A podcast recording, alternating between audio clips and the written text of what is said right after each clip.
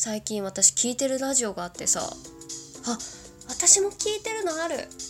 ミクリアとマシロのなんじゃらかんじゃら。あ声が揃った。ハッピーアイスクリームタッチナンシー。はいタッチ。どうも皆さんこんばんは。こんにちは。おはようございます。になこでございます。突然小芝居から始まりましたけれどもこのハッピーアイスクリームタッチナンシーについて今日はお話ししていきたいと思います。台本を書きましたが全然書けなくて今日諦めてもぶっつけ本番で撮りました。よろしくお願いします。というわけでになこの二次元に連れてって第52回だったかな。始めたいと思います。最後まで聞いていただけたら嬉しいです。ハッピーな感じね。やっていこうと思います。最近もずっと眠くてずっと眠い。もうなんだろうね。もう眠いから逆にラジオでも撮ろうかなと思いまして。そんなこんなであ先に謝っときます。みくりやお兄さんとましろちゃんましろんちゃんあの勝手にラジオの題名を出して大変申し訳ございません。いやお二人もトーカーさんの名前バンバン出してるから許されるかなと思って。許されるかなと思って許してもらえるかなと思って。まあ言い訳はさておき。このハッピーアイスクリームっていう言葉皆さん聞いたことありますか？こちらですね。あの私がこのハッピーアイスクリームっていう言葉に出会ったのは大学の頃でございました。あのすごく仲のいい友人がよくですねこう喋ってて2人でマシンガントークになってくるとあの声あの発言がかぶることがあるんですね。ハモる感じ。本当になんか打ち合わせでもしたかのように同じ単語をいきなり発するっていう。で同じことをね毎日してたり同じ空間にいすぎてね良くなってたっていうのはあるんですけどまあ双子みたいになってくるんですけどね。だからその時にその子が初めてそういうことが起きた時になんかすごいはって顔をした後に「ハッピーアイスクリームタッチナンシー」って言いながらハイタッチを求めてきました。はい皆さん想像してください。何事かと思うでしょう。そうです。私も思いました。何事かと。あのまずハッピーアイスクリームを知らなかったんですけどタッチナンシーもねよくわからない。私はナンシーじゃないし この私の仲のいいこの親友ちゃんはですねとってもですね明るい子ですごい楽しい子なんでもしかしたらこのタッチナンシーの部分は彼女のオリジナルかもしれない。ちょっと見バレ覚悟で喋ってます。でもハッピーアイスクリームについてはネット上で検索したら出てきました。何かと言いますと先ほど言いましたように会話中同時に同じ言葉を言ってしまった時に、えー、発する言葉口ずさむ言葉で何かよくなんか調べたらですねよくわからないんですけどそのハッピーアイスクリームっていうのを先に言えた方が勝ちという謎のルールがございます。でさらにさらに調べていくとこれが流行ったのが子供たちの間で流行ったローカルルールローカルルールローカルではないか。流行ったらしいんですよ。70年代から80年代に流行ったらしいのでもしかしたら今の30代じゃないな40代50代の方は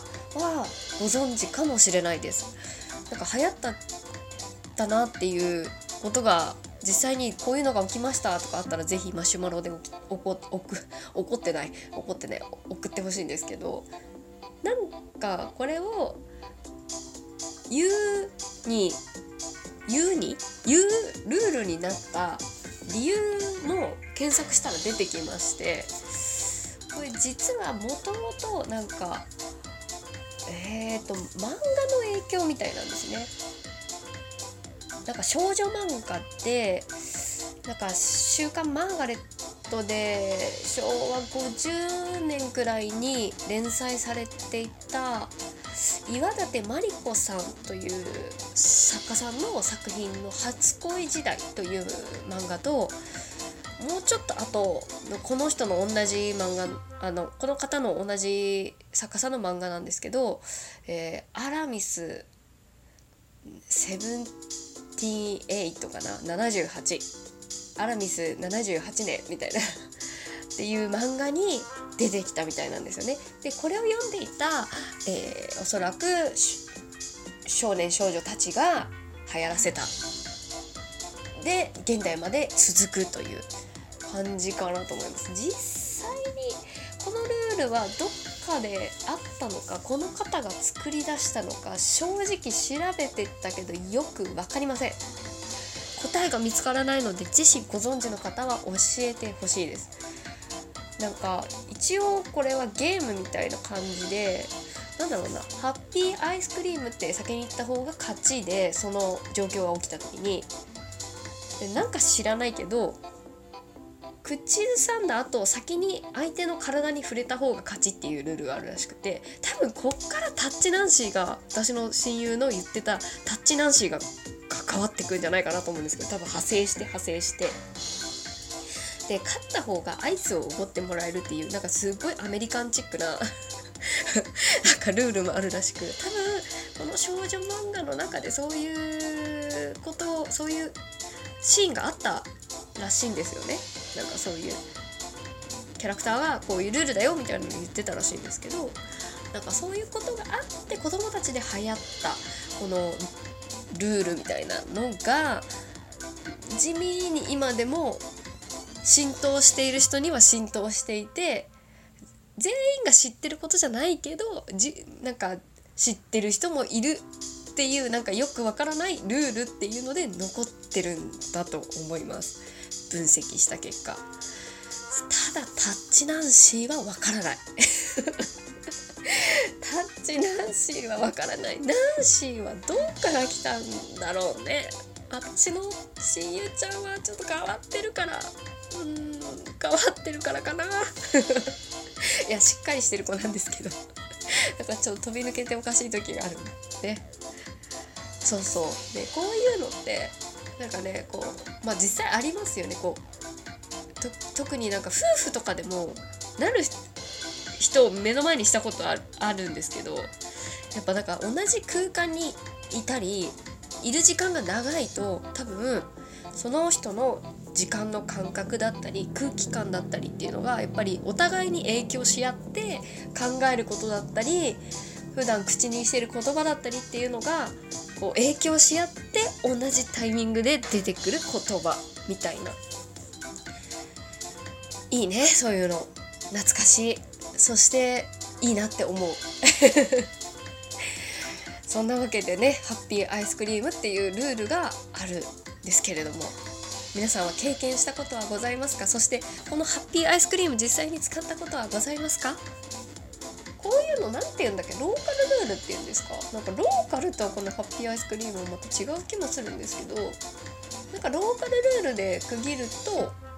なんかこういろいろねトランプとかも結構ローカルルールあるしなんだろうななんかその地域によって絶対ルールみたいなのもありますよね。いろんなこういうやり取りの中のルールだけじゃなくて。私熊本に住んでた頃こ頃じゃない。熊本に住んでた時になんかローカルルールなのか方言の一環なのかあれなんですけどあの熊本ではあのととをちゃんと締めなさいねっていうのを後付きしてねみたいな言うんですよね。方言で。だから後付きって何だって思って質問したらそういう答えが返ってきてそれも多分ローカルルール方言だけどローカルルールなんじゃないかなと思ってその熊本県民の県民性が出てる後付きしてねちゃんとっていうなんかねこう子供を育ててる親御さんがお子さんに言ってるようなイメージですね。なんかローカルルール面白いですよね。こう地域性があって。で今回ご紹介したこのハッピーアイスクリーム立ちなしはいるかな？ハッピーアイスクリームなんですけどこういうあの漫画から実際にリアルの世界で浸透してってっていうのもなんか私すごくいいなと思って。なんかなんか知らないけど知ってる人がいるっていうのってすごく影響力があるなってすごくなんかこの漫画にたどり着いた時にあーなんかいいなって思ったんですよね。はい今日も語彙力がない。ね、ハッピーアイスクリームっていう単語だけでなんか可愛いしハッピーな感じじゃないですか。ハッピーってついてるし。なんかいいなと思ったっていうそんな回です。無理やり二次元につつなげていく。それが私のラジオです。というわけで今回はこんなお話でしたがまあなんか取り上げてほしいテーマだったり何でも二次元に限らず何でも二次元につなげていく精神でやっていきますので 何かございましたら是非マシュマロ送ってください。今回短いですけどここまでで終わりとします。また次回聞いていただけたら嬉しいな。台本を書いてないから言葉がちょちょ切れます。そんなわけで次回またお会いしましょう。になこでした。